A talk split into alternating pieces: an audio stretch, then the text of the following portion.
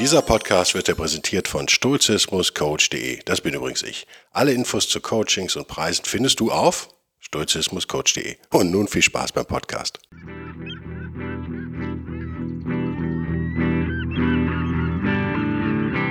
Der wilde Stoiker. Moderner Stoizismus für ein gutes Leben.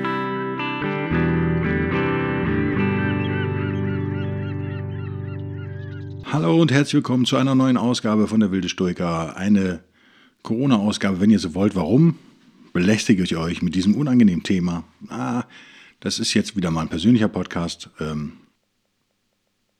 weil ich verschiedene Dinge gehört habe, die ich interessant finde, weil ich selber einige Gedanken hatte, weil ich gestern was erlebt habe und so weiter und so fort. Irgendwie fühle ich mich so, als würde das Thema mal wieder anstehen. Äh, lass uns direkt anfangen. Wir können dann immer äh, kurz auch überlegen, wie, was wäre daran sturch, was ist daran nicht sturch. Also, ich hatte ewig lange keinen Urlaub mehr. Und es wird auch dieses Jahr frühestens im Herbst soweit sein können, dass man mal wieder in Urlaub fährt oder nicht. Ich persönlich bin zum Zeitpunkt äh, oder gestern war ich, glaube ich, war meine letzte, zweite Impfung. Äh, rechne, rechne, rechne, rechne. Äh, die Mido äh, zehn Tage her. Man soll ja 14 Tage, dann gilt der Vollimpfschutz. 10, 10, 11 Tage was her. Ich habe mittlerweile eine andere Einstellung zu diesem Virus bekommen, die nicht verharmlosend ist, kein bisschen. Und die ihr kritisieren dürft. Äh, bitte kommentiert, äh, kritisiert mich, wie auch immer. Stand heute zum Zeitpunkt der Aufnahme sehe ich es so, dass wir das äh, Ding erstmal Jahre nicht mehr loswerden werden. Hintergrund meiner Meinung nach, äh, ich versuche das auch wirklich stoisch zu sehen. Also ich versuche das, was wir an Fakten haben, damit einzubeziehen. Fakt ist, Fakt Nummer eins ist, dass wir keine Fakten haben, glaube ich. Also wir wissen über das Virus viel, wir wissen politisch so gut wie nichts, äh, außer dass es aus China kommt. Mein Stand heute, mein, mein Wissen ist bescheiden, aber ich denke, wir haben es hier mit einem sogenannten Engineered Virus zu tun, also etwas, das äh, menschlich verändert wurde. Man könnte fast sagen, menschlich erschaffen wurde und bösartig perfektioniert ist, wenn man so will. Ähm, wobei ich hier kein, keine, wie sagt man, Ressentiments gegen Chinesen schüren möchte, sondern wenn überhaupt, dann muss man die Regierung da, glaube ich, mal äh, ein bisschen de deutlicher ansprechen. Vielleicht als unsere Politiker das so im Allgemeinen machen, weil es halt so ein wichtiger Wirtschaftspartner ist. Mein Wissen heute, fernab jeder Verschwörungstheorie, dieses Ding ist ziemlich perfektioniert. Ein natürlicher Virus würde sich, glaube ich, anders verhalten, nach allem, was ich so gehört habe, nach allen Gesprächen, die ich geführt habe mit Ärzten und hin und her, die auch alle äh, letztendlich nur raten. Das ist ja das Interessante. Äh, wir sind auch alle keine Virologen. Die Entscheidungsbasis, die wir alle haben, ist eine sehr dünne und man kann versuchen, mit Stoizismus und Menschenverstand daran zu gehen. Das habe ich versucht und das war die Entscheidung dafür, mich impfen zu lassen. Ich habe am Anfang noch gedacht, äh, ich, wir können das irgendwie aussetzen. Gerade ich, ich bin ja eine One-Man-Show, sitze allein jetzt hier im Aufnahmeraum, sitze gleich nebenan, alleine im, im Abmischraum sozusagen. Also in Anführungszeichen ist ein echt ein Amateurstudio. Nicht, dass ihr denkt, das ist jetzt hier holzvertäfeltes, edelstes äh, Studio. Gewächs. Nein, das ist äh, klein und bescheiden und kostet nur 3,50 Euro, weil ich das alles selber gemacht habe. Aber äh, da bin ich wieder allein, dann sitze ich allein auf meinem Fahrrad, fahre nach Hause und treffe die Leute, die ich immer treffe, nämlich meine Familie. Und habe extrem selten eigentlich seit anderthalb Jahren Meetings noch. Also das meiste war doch virtuell. Ich habe sogar, wenn ich Unterricht habe, virtuell Unterricht. Werde ab Herbst jetzt wieder äh, in echt äh, live unterrichten. Wird auch lustig. Einmal die Woche. Ein paar Stunden. Ich glaube vier Stunden. Wird man sehen, wie das läuft. Und da habe ich noch geglaubt, wenn man so mein Leben sieht, was sicherlich ungewöhnlich ist, ich denke, die meisten von euch haben ein anderes Leben, haben mehr Kontakte auch als ich, ähm, dann kann man, fand ich das zu der Zeit äh, vernünftig, so zu denken. Mein, meine Ratio in Anbetracht der dürren Infolage, die wir auch noch hatten vor einem Jahr, habe ich gedacht, pass auf, neuer Impfstoff, kennen wir alles nicht. Wir sitzen das aus. Meine Meinung jetzt mittlerweile eben, auch weil ich viel in die USA gucke, viel nach England gucke, ähm, meine Autofreunde, meine Englischen, da geht das Leben ja seit Boris Johnsons Entscheidung eigentlich völlig normal weiter. Und die Deutschen schreien immer, wie kann man nur, es ist unverantwortlich und die Delta-Variante, bla bla bla bla bla. Äh, mittlerweile denke ich, das ist ein Geschäftsmodell der Medien, auch diese wirkliche Panikmache. Das heißt nicht, dass diese Krankheit, die, an, die eben durch dieses Virus ausgelöst werden kann, harmlos ist, überhaupt nicht.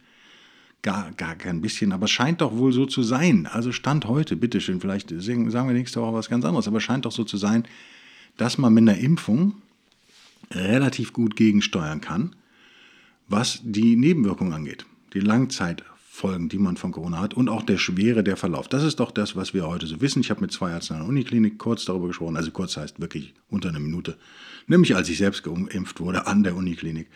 Äh, dann noch mit den Leuten, die mich gepiekst haben, gesprochen. Ich habe versucht, mit jedem zu sprechen, der mir halbwegs kompetent erschien und davon betroffen. Und das ist jetzt eben ein Stand der Dinge. Also wir haben es hier mit einem künstlichen Virus, wenn wir so wollen, zu tun. Man, äh, man, könnte sagen, die Verschwörungstheorie würde sagen, ja, es ist ein Waffenvirus sozusagen. Man könnte sagen, ja, in der Wissenschaft ist das normal, dass man diese Viren so verändert, damit man an diesen veränderten Viren Untersuchungen machen kann wie man dann mit dem echten Virus besser umgeht äh, und so weiter und so fort. Also es hat wissenschaftlich Sinn, was da passiert. Sinnvoll ist wahrscheinlich nicht, wie in Wuhan gearbeitet wurde, äh, dass das Labor neben einem Markt liegt und so weiter und so fort. Ich glaube, da gibt es einiges zu kritisieren. Auf der politischen Ebene passiert aber scheinbar ja nicht. Ich glaube, nur Trump hat gesagt, wie immer unterhaltsam wie er nun mal ist, hat er etwas von Billionen. Also ich glaube, es waren wirklich nicht Milliarden im Deutschen, nicht, dass ihr denkt, ich verspreche mich jetzt, sondern es war, war unfassbar hoch äh, Reparationszahlung, die China doch jetzt mal leisten sollte, fand ich zumindest unterhaltsam. Das ist halt Trump, er geht halt mit, einem, mit einer Irrsinnsforderung in jede Verhandlung rein, das wissen wir. Er ist ja noch nicht mehr Präsident. Wenn er Präsident wird, wieder, dann, und das Ding immer noch nicht ausgesessen ist, kann ich mir echt vorstellen, dass er das nochmal zumindest als politisches Druckmittel bringt. Daraufhin wird er verurteilt werden von den deutschen Medien. Ihr kennt die Spiele. Äh, ich, ich finde die Gedanken unterhaltsam, sagen wir mal so. Das ist, glaube ich, auch von Trump nicht ernst gemeint. Aber das sind so die, der, der Stand heute. Wir haben es mit einem sehr perfekten Virus zu tun. Deswegen das Wort bösartig vielleicht, was man da auch benutzen kann. Aber wie gesagt, es kann durchaus sein, dass es rein zu medizinischer Forschung so verändert wurde. Es ist nicht lustig, das steht, glaube ich, fest. Die Krankheit, die eben daraus äh, folgern kann, ist auch alles andere als lustig. Aber wir haben mit den Impfstoffen, die wir jetzt haben, ähm, die beiden RMA, RMRNA, kann, ich kann heute nicht reden, äh, Impfstoff und der klassische AstraZeneca-Impfstoff und äh, Johnson Johnson ist das RMRNA oder ist das klassisch, weiß ich gar nicht. Also die vier, die wir so haben, scheinen sich zu unterscheiden, ja, aber scheinen doch alle eine relativ hohe Wirkung zu haben. Unabhängig davon, jetzt wird ja schon wieder von Booster-Shots geredet, also wer zwei Impfungen hat, der kriegt dann die dritte und so weiter. Da schreien die ersten Geldmacherei. Da habe ich noch keine Meinung zu. Meine Meinung ist aber, weil der Virus so ist, wie er ist, lange Rede, kurzer Sinn, wird der nicht weggehen, der wird uns Jahre begleiten. Und die Entscheidung, die wir jetzt haben, also ganz stoisch sozusagen, wird, wenn das stimmt, was ich im Moment denke, dann kann noch was anderes stimmen, nämlich das, was ein Arzt sagte, ein Arzt meiner Frau sagte, die das dann mir sagte, was auch nochmal mich für eine Impfung sozusagen motiviert hat, nämlich wir werden, das, wir werden das alle bekommen, weil es eben noch Jahre in der Welt rumschwirren wird. Wir können aber die Welt nicht jahrelang jetzt in einem strengen Lockdown halten. Das ist nicht möglich. Deswegen habe ich mich impfen lassen. Ich gehe davon aus, dass ich es irgendwann sowieso bekomme und wie gesagt, ich halte mich für eine der äh, ja, eine Person, die sehr wenigen Risiken ausgesetzt ist, aber über meine Familie und sollte dann im Herbst wieder geregelter Unterricht stattfinden, wenn ich mit jungen Leuten zusammen, 18 bis 25, 30 sowas, das ist für mich in der Tat eine Hauptrisikogruppe, weil die äh, entweder keine Impfung bekommen haben oder sich nicht impfen lassen wollen. Da denke ich noch drauf rum, aber bis jetzt ist meine Meinung, ich will das eigentlich machen. Und ich finde, nach wie vor hat sich meine Meinung, was das Medienverhalten angeht, nämlich ein Medienversagen, was ich vor mir sehe, nicht nur ein Politikversagen, sondern auch wirklich ein Medienversagen, hat sich nicht geändert. Gerade die deutschen Medien bekleckern sich da überhaupt nicht mit Ruhm. Finde ich in der Tat. Ich würde sie auch jetzt alle mal irgendwie ganz pauschal da äh, in einen Sack stecken sozusagen und draufhauen. Da trifft man, glaube ich, keinen Falschen ich sehe auch journalistisch die Schwierigkeiten, die es gibt, darüber vernünftig zu berichten, ist mir schon klar. Aber diese Dauer-Corona-Werbeschleife, die da jetzt seit zwei Jahren im öffentlich-rechtlichen fast läuft, mit jedem Abend einem anderen Virologen und äh, niemand weiß was. brachte mich halt zu Statement 2. Das kommt jetzt. Das erste Statement doch recht lang gedauert, Entschuldigung. Statement 2 ist, wir entscheiden alle auf einer ziemlich unsicheren Grundlage. Also wenn euch einer, ich werde ja auf Facebook dann auch immer beschimpft, egal was ich sage, von meinen Facebook-Freunden. Also es gibt immer einen, der mich beschimpft, logischerweise. Ja, wäre ja auch komisch, wenn nicht. In Wahrheit wissen wir alle nichts. Nicht nur, dass wir alle keine Virologen sind, sondern wir wissen noch nicht mal, wem wir trauen können. Follow the science, kennt ihr das Schlagwort bei der Klimadiskussion, jetzt auch ein Schlagwort der Corona-Diskussion. Ihr wisst wahrscheinlich, wenn ihr diesen Podcast öfter gehört habt, ich, äh, gehabt, ich bin ein Riesenfreund von Wissenschaft, aber früher sind die Kinder gestorben wie die Fliegen, weil die Ärzte der Meinung waren, sie müssten sich nicht die Hände waschen. Was will ich damit sagen? Na, zu der Zeit waren 95 Prozent der Wissenschaft oder 99 Prozent auch einer Meinung. Äh, die Fortschritte, das Entdecken von, von Viren, von Bakterien und so weiter, die ganze Virologie ist ja von 1% der Wissenschaftler slash Ärzte ausgegangen, nicht von der Mehrheitsmeinung. Also das ist so ein bisschen mein Problem mit Follow the Science. Fortschritt kommt eigentlich von den Dissidenten, nicht vom Status quo. Also nur die Leute, die den Status quo hinterfragen, so sie denn sauber wissenschaftlich arbeiten, also wir reden jetzt nicht von Irren und Verschwörungstheoretikern, sondern von Wissenschaftlern, die neue Land betreten, nur die können eine Wissenschaft voranbringen und Wissenschaft ist nie fehlerfrei und abgeschlossen, das ist auch klar. Also, ich bin ein Riesenfan der Evolutionstheorie, wisst ihr vielleicht auch, aber es ist halt eine Theorie, es ist die beste, die wir haben. Äh, es ist ein bisschen wie die Quantenphysik die klassische Physik abgelöst hat. Bin ich mir ziemlich sicher, wird irgendwann die Quantenphysik abgelöst werden. Will sagen, wir reden in der Wissenschaft eigentlich nicht von Wahrheiten, wir reden nicht von Absolutheiten, äh, schon gar nicht, sondern wir reden von Modellen, mit denen wir arbeiten, die eben und nehmen da das Beste, was wir haben und äh, zerpflücken die so brutal, wie wir irgendwie können. Versuchen wir Fehler in unseren Modellen zu finden. Was ja übrigens das Gegenteil eines Verschwörungstheoretikers ist. Ja, deswegen solltet ihr immer auf der Seite der Wissenschaft stehen übrigens. Der Wissenschaftler versucht ja, wenn er ein guter ist, selbst seine Theorie zu zerpflücken. Der Verschwörungstheoretiker sucht aber nur Dinge, die ihn bestätigen. Das ist genau der äh, diametral entgegengesetzt, äh, entgegengesetztes Verhalten. Deswegen bitte bleibt auf der Seite der Wissenschaft. Mein Problem jetzt aktuell in dieser Corona-Diskussion ist aber folgendes. Wir könnten sagen, ja, die Impfstoffe sind nicht erforscht, wir haben keine Ahnung zu Nebenwirkungen, bla bla und blub. Wir könnten aber genauso gut sagen, naja, die Langzeitwirkungen von Corona sind halt auch überhaupt nicht erforscht. Es gibt aber eben auch da Hinweise. Für mich als Nicht-Virologe vor allen Dingen nicht aktiv im Labor arbeitender Virologe, nicht aktiv forschender Virologe, das kommt ja auch noch dazu. Also diese Fernsehvirologen kann ich auch nicht einschätzen, wie weit die wirklich am Ball sind, wie weit die wirklich Stand der Dinge sind, keine Ahnung. Äh, werden die besten Virologen eingeladen von unseren Journalistenkollegen oder nicht? Keine Ahnung. Also wir alle leben halt auf dieser Insel der Ahnungslosigkeit so ein bisschen und haben jetzt eine, müssen uns entscheiden. Und ich will echt überhaupt niemanden überzeugen, sich impfen zu lassen. Nicht, dass ihr mich hier falsch versteht. Ihr solltet eure medizinischen Ratschläge nicht von einem Buchautor, Podcaster, Journalisten, Werbetexter wie mir annehmen. Definitiv nicht. Ja, haltet mit kompetenten Fachleuten da Rücksprache. Ich möchte nur einfach mal meine Position klar machen, weil vielleicht hilft die euch, eine eigene zu finden. Am Ende ist es so, wir haben keine Ahnung, was besser ist. Und ich habe es schon mal gesagt, manchmal hilft so virtuelle Zahlen, sagen wir mal, eingebildete Zahlen, die sind ja eben nicht erwiesen, aber die so dran zu hängen, um so ein Gefühl zu konkretisieren. Also für mich war die Entscheidung damals, mich impfen zu lassen, vor einigen Wochen, ähm, das erste Mal, ganz klar eben auch so ein bisschen Risikoanalyse, Risikoabwägung, dass ich gesagt habe, ja, Logo kann es sein, dass Langzeitwirkungen durch die Impfung auftreten, aber sicherer scheint mir zu sein, dass eben schwere Verläufe von Corona verhindert werden und eben Corona eben auch Langzeitwirkungen haben kann, die überhaupt noch nicht geklärt sind so richtig. Also äh, das so dazu kam, dass die Nebenwirkungen, von denen bei den Impfungen berichtet wurde, für mich äh, sehr psychosomatisch klang. Die Leute hatten irgendwie keine Ahnung Halsweh, Schwindel, so ein Zeug. Das möchte ich auch nicht ausschließen, dass das so ist, aber Lest es mal selbst. Also gerade aus den USA kamen da die absonderlichsten Berichte. Ich sage nicht, die sind falsch, aber das war schon so, dass so ein bisschen hier so eine Warnlampe bei mir anging. Auch das medizinisch völlig unerwiesen, völlig unbewiesen. Wir wissen in Wahrheit, weiß niemand da draußen, auch eure Freunde nicht, eure Facebook-Freunde nicht, euer Lieblingsjournalist, niemand weiß genau Bescheid. Das werden wir wohl auch erst in einigen Jahren. Das ist meine Ausgangsposition. Und wie gehe ich jetzt damit um? Gute Frage. Ich bin zum Beispiel dann gestern, wie gesagt, lange keinen Urlaub gehabt, habe ich eine einen Ausflug mit meiner Familie gemacht. Also ich nehme das jetzt ungefähr, äh, weil ich versuche nächste Woche nochmal frei zu haben. Ich nehme das jetzt ziemlich genau eine Woche vor Ausstrahlung auf. Was ich ja normal nicht mache, wie ihr wisst, nehme ich immer am gleichen Tag auf. Diesmal ist es eine Woche früher. Hoffen wir mal, dass ich nächste Woche nicht krank bin mit Corona. Ich hoffe mal nicht. Warum? Ich war gestern in einem wunderschönen Museum mit äh, Frau und Kind. Äh, gro großem Kind, ja. Also im Prinzip schon quasi erwachsenem Kind. Äh, Im schönen Dänemark.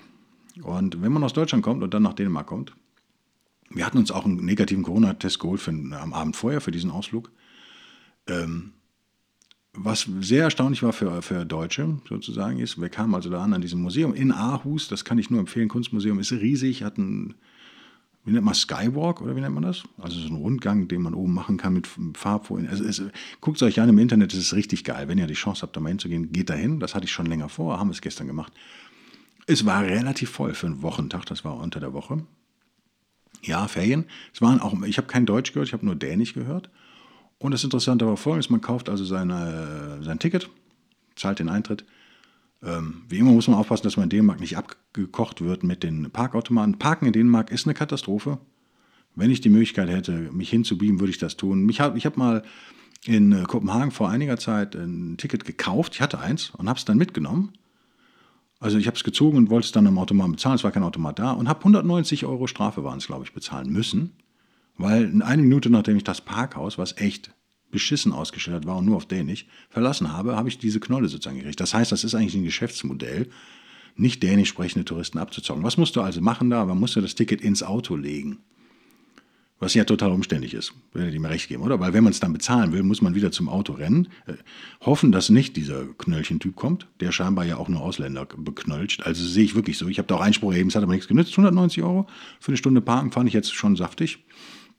Danke, Kopenhagen. Werde ich also wahrscheinlich diese Stadt nicht mehr, nicht mehr besuchen, jedenfalls nicht im Auto. Es gab einiges, was mich genervt hat. Aarhus, zweitgrößte Stadt in Dänemark, viel geiler. Viel geiler. Muss man einfach sagen. Vielleicht war es auch Tagesform bei mir. Ähm, Kopenhagen eine schöne Stadt. Ich kenne eigentlich nur Leute, die die lieben. Guckt es euch an, wenn ihr die Chance habt. Aarhus, unterschätzte Stadt. Äh, Kulturhauptstadt, ja so ein bisschen sehr jung, Universitätsstadt. Man sieht eigentlich fast nur hübsche junge Menschen aller Herren Länder. Sehr multikulturell, auf eine gute Art. Äh, Mode äh, ein bisschen flippiger als bei uns auf jeden Fall. Fand, ich ich fand es geil, meine Frau fand es geil. Aber wir kamen also da an und hatten dann einen Parkplatz gefunden, von dem ich noch hoffe, dass er okay war. Und ich habe auch ich hoffe auch, dass ich richtig bezahlt habe. Wie gesagt, mein Dänisch ist äh, nicht vorhanden, nicht mal rudimentär. Und ähm, ich habe ich hab ziemlich viel Geld bezahlt da mit der Visakarte. Naja. Und dann kamen wir, gingen wir in dieses Museum und Eintrittskarten zu kaufen. Und da läuft das so, dass du dann wieder bezahlst, wieder mit deiner Karte da bezahlst. Und dann sagt der Typ, ja, zeigt mal eure negativen ähm, Bescheinigungen sozusagen. Haben wir hochgehalten. Ich gesagt, tut mir leid, die sind auf Deutsch. Ja, kein Problem. Hat sie nicht mal richtig sich angeguckt. Und dann kannst du da rein. Und niemand trägt eine Maske. Niemand. Es war echt ungewohnt, wenn man aus Deutschland kommt, was ja sehr streng ist, was ich auch meistens äh, als Deutscher eben gut finde. Aber das war schon harter Stoff. Hunderte von Menschen in diesem riesigen Museum, das ist echt groß, rennen da rum, niemand trägt eine Maske. Wow, ist erstmal ein Kulturschock, kennt man seit anderthalb Jahren nicht mehr. Ich werde jetzt übrigens natürlich wieder sofort einen Tag später angegriffen von Facebook-Freunden von mir, die sagen, wie kannst du nur? Dänemark ist doch Risikogebiet. Ja, die Entscheidung habe ich, glaube ich, erklärt. Eben, wir, können, wir, müssen, wir müssen anfangen, wieder zu leben. Also es ist echt meine Meinung. Und ich wäre auch gern mit Maske durchgelaufen. Ich wollte aber auch da die Kinder nicht erschrecken. Ähm, habe es dann auch gelassen, weil ich dachte, auch ganz durch, diese Emotion, dieser Angst, wisst ihr ja, Angst eine schlechte Emotion im, im Stoizismus, Vorsicht hingegen eine gute. Bei, bei der unklaren Infolage, die wir im Moment haben, alle haben sich die Hände desinfiziert. Scheinbar kommt man nur mit so einer Bescheinigung ins Museum rein. Und wie streng das wirklich ist und ob das einer jetzt fuscht oder nicht. Ich habe auch nicht ganz verstanden, wie das mit kleinen Kindern ist. Für mich immer noch eine Hauptrisikogruppe. Die Superspreader sind eben kleine Kinder. Ähm, ihr merkt, dass man also die Gedanken nicht da hatte. Ich musste mich dann ja auch schnell entscheiden. Wir standen ja dann auch schon so einer Menge von Leuten. Wir haben es dann einfach gelassen, sind dann auch ohne Maske da durch. Ja, noch lebe ich zwölf Stunden später. Ähm, ja, fast schon 24 Stunden später. Ah, 24 Stunden später schon. Sehe ich gerade, ich gucke gerade auf die Uhr am, am äh, Monitor hier. Äh, Habe ich ein schlechtes Gewissen? Ja, teilweise. Es ist eben nicht so einfach, aber nochmal, ich versuche diesen schmalen Grad zwischen Angst und Vorsicht irgendwie zu finden. Und wie gesagt, wir haben uns äh, 100.000 Mal gestern die Hände desinfiziert. Ähm, Wir haben keine fremden Leute umarmt und abgeknutscht. Dass da natürlich eine Klimaanlage lief und das ein geschlossener Raum war, war klar beim Museum. Das war auch das, was mich irgendwie so ein bisschen unruhig gemacht hat, sagen wir mal, oder was ich negativ fand. Ähm, Open Air hätte ich alles besser gefunden.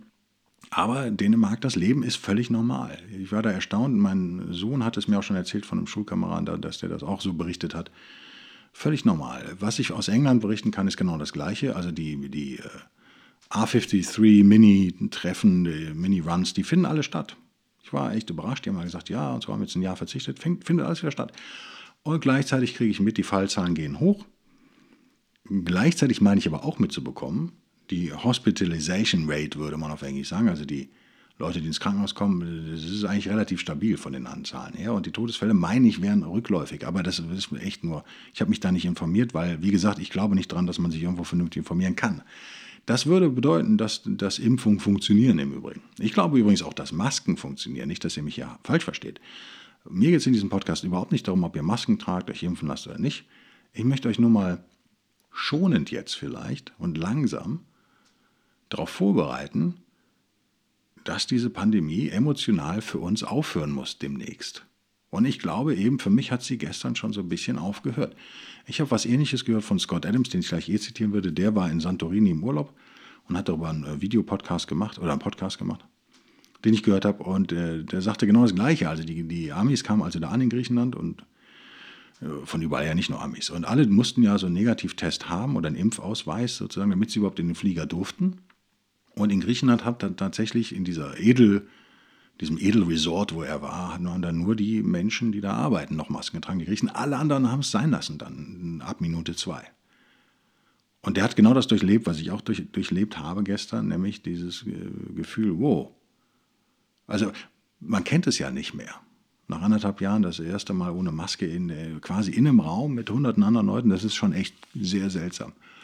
Wäre so in Deutschland, glaube ich, auch nicht möglich. Die Dänen zahlen vielleicht dafür auch einen Preis. Ich bin auch echt nicht schadenfroh oder sonst was. Wir werden es sehen. Vielleicht zahle ich auch für mein Verhalten einen Preis. Auch das werden wir sehen. Meine Meinung ist aber jetzt Stand heute und ich hoffe, dass ihr die anzweifelt. Ich hoffe, dass ihr mich kritisiert. Ich hoffe aber auch, dass ihr sagt, okay, hatte ich so noch nicht gesehen. Wir werden früher oder später emotional dadurch müssen. Ich will sagen, wir haben uns die Pandemie angewöhnt, was ja auch gut war. Also unser Verhalten in der Pandemie hat sich geändert, was ja gut war. Und ich glaube, wir müssen es jetzt bald, das müsst, müsst ihr entscheiden für euch persönlich, müssen wir uns wieder einem Reframing, wenn man so will, unterziehen. Ich glaube, es ist ein echtes Reframing tatsächlich.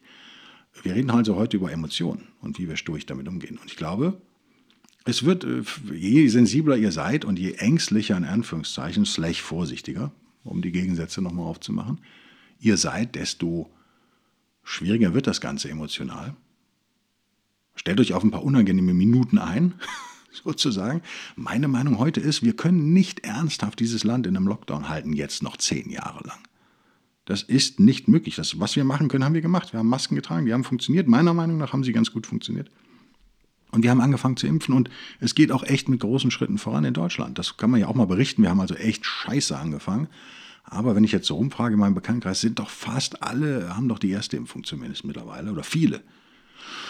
Äh, selbst Mitschüler meines Sohnes, da ist die Impfquote relativ hoch in der Klasse und so weiter und so fort. Also wenn man daran glaubt, dass Impfungen sinnvoll sind, was ich zurzeit tue und hoffe, dass ich nicht daneben liege, aber euch absolut zugestehe und ich weiß, dass ein Hörer zumindest weiß ich mit, weil ich mit dem öfter maile und chatte, äh, der Delta, nennen wir ihn mal, ich weiß, dass der kein Freund davon ist. Ja, das ist total okay.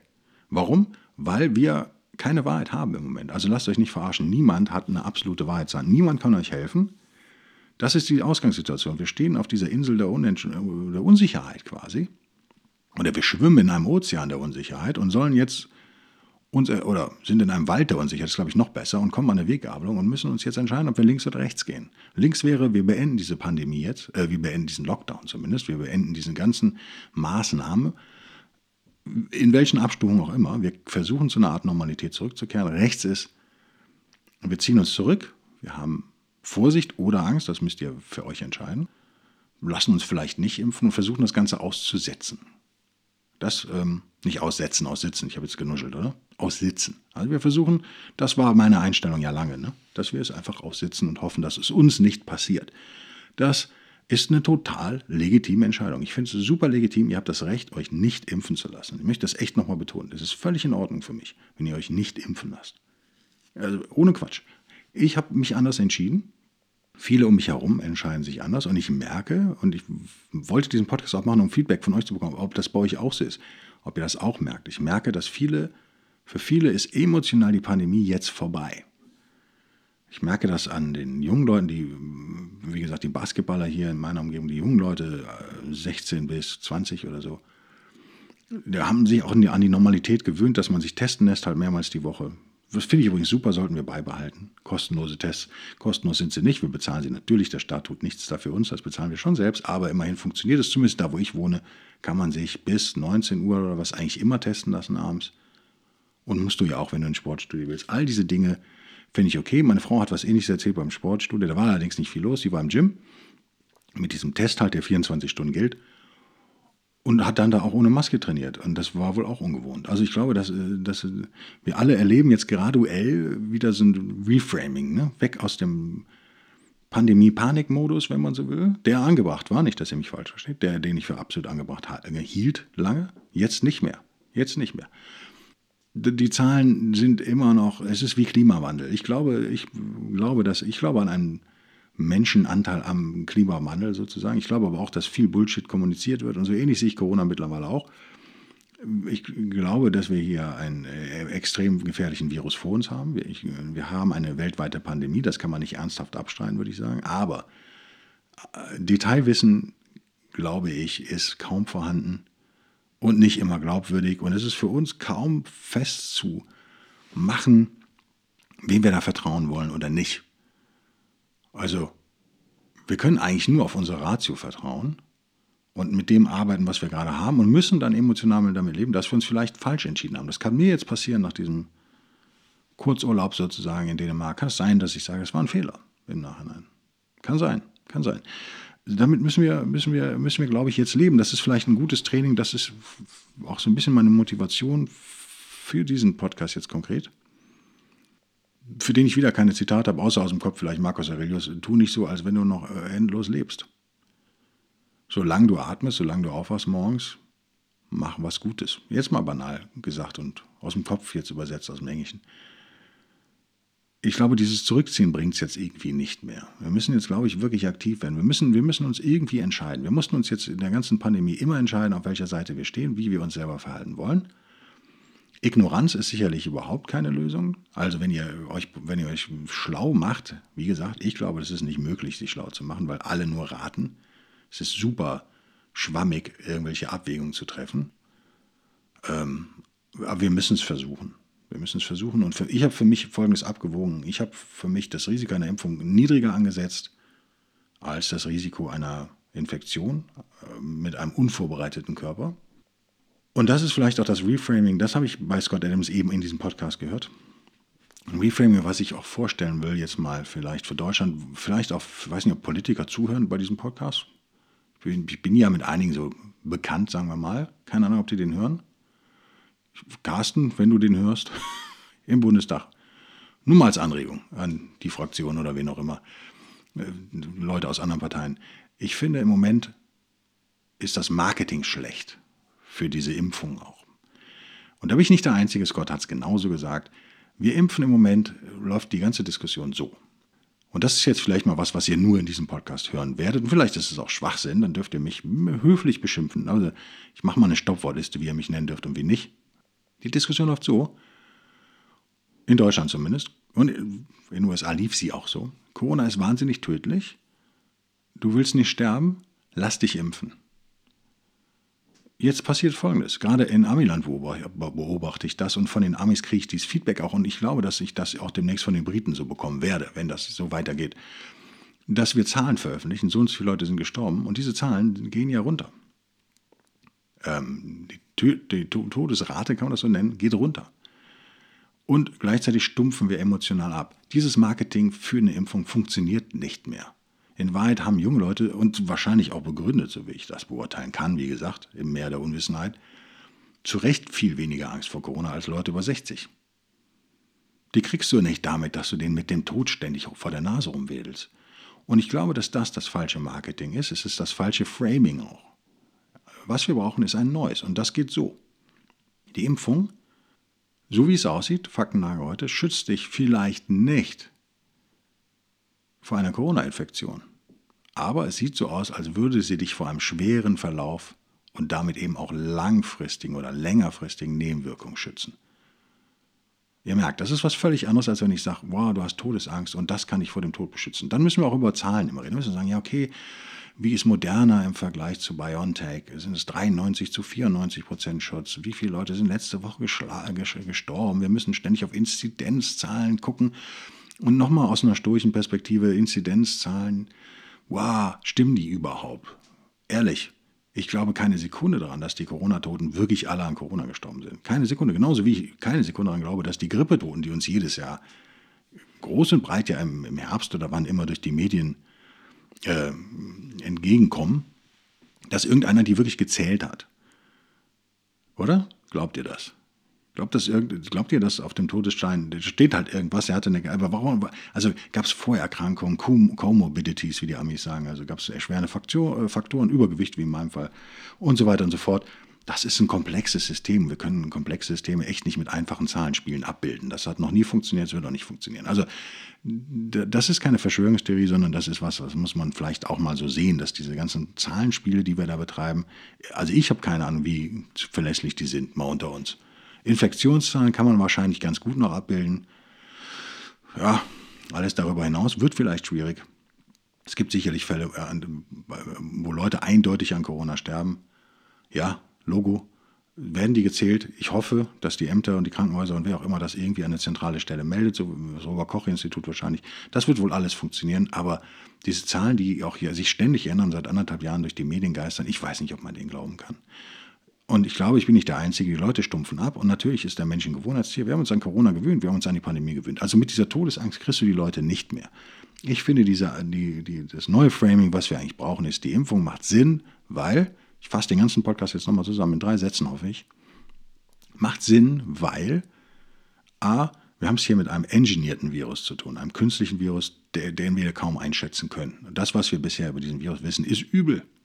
B, dieser Virus verhält sich nicht unbedingt wahnsinnig natürlich. Er wird uns vielleicht, die Chance besteht, ich sage nicht, das ist, aber die Chance besteht, und in meinen Augen ist es mehr als 50 Prozent, der wird uns noch Jahre begleiten, dieser Virus.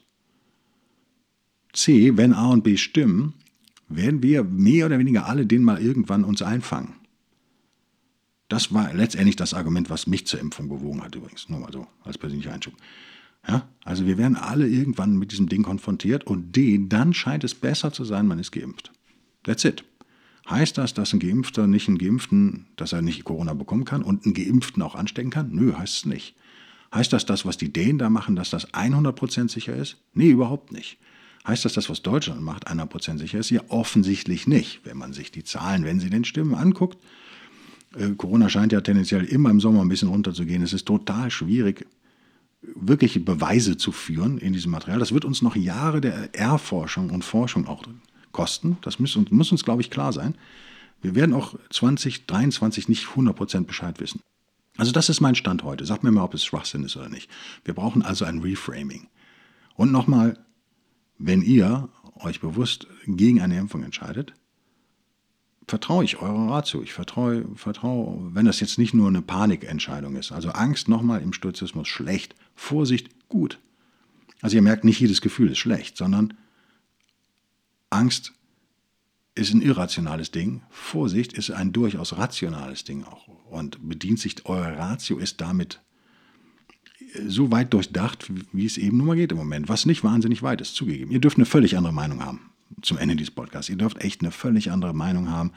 Aber meine Meinung heute ist, wir müssen jetzt wieder echt ein bisschen zur Normalität zurückkehren. Wir müssen anfangen, wieder vernünftig zu arbeiten und zu leben und auch vielleicht zu feiern und das Leben zu genießen, denn das Leben ist endlich. Memento Mori, Unterbenutzung unserer Ratio, Unterbenutzung der vorliegenden Fakten in Anführungszeichen, die wie gesagt dünn sind, hat mich halt zu diesem Entschluss getrieben. Ich hoffe, dass das stoisch war, wie ich das gemacht habe. Aber ich bin nicht perfekt, ich bin ein Mensch, ich mache Fehler. Ihr dürft es echt anders sehen. Ich fände es geil, wenn ihr mir mitteilt, wie ihr es seht, entweder per E-Mail oder äh, Kommentar irgendwo auf YouTube. Das sind ja so die beiden Hauptmöglichkeiten. Wie gesagt, auf der Webseite kann man nicht kommentieren, weil es dann kostet mich eine Stunde Arbeit am Tag, diese, diese Viagra-Werbung dann da rauszufischen, die trotz Spamfilter da durchrutscht. Das habe ich abgeschaltet, das macht leider keinen Sinn. Aber auf YouTube geht das. Und per E-Mail geht es auch und ich werde dann vielleicht ein paar Sachen mal vorlesen in ein paar Wochen dann in einem Podcast. Ähm, ich hoffe, ich habe euch Neues erzählen können oder zumindest Interessantes, Persönliches. Ich hoffe, dass ihr vernünftige Entscheidungen trefft dass ihr euch von der Angst befreit. Und ich hoffe echt für uns alle, für die ganze Welt. Ihr wisst, Stoiker sind Weltbürger. Wir sind global unterwegs und extrem tolerant. Ich hoffe auch für das äh, chinesische Volk sozusagen, was eine unfassbar geile Kultur ja hat. Eine wahnsinnig interessante Kultur, wahnsinnig tolle Menschen hervorgebracht hat. Will ich auch bitte nochmal sagen.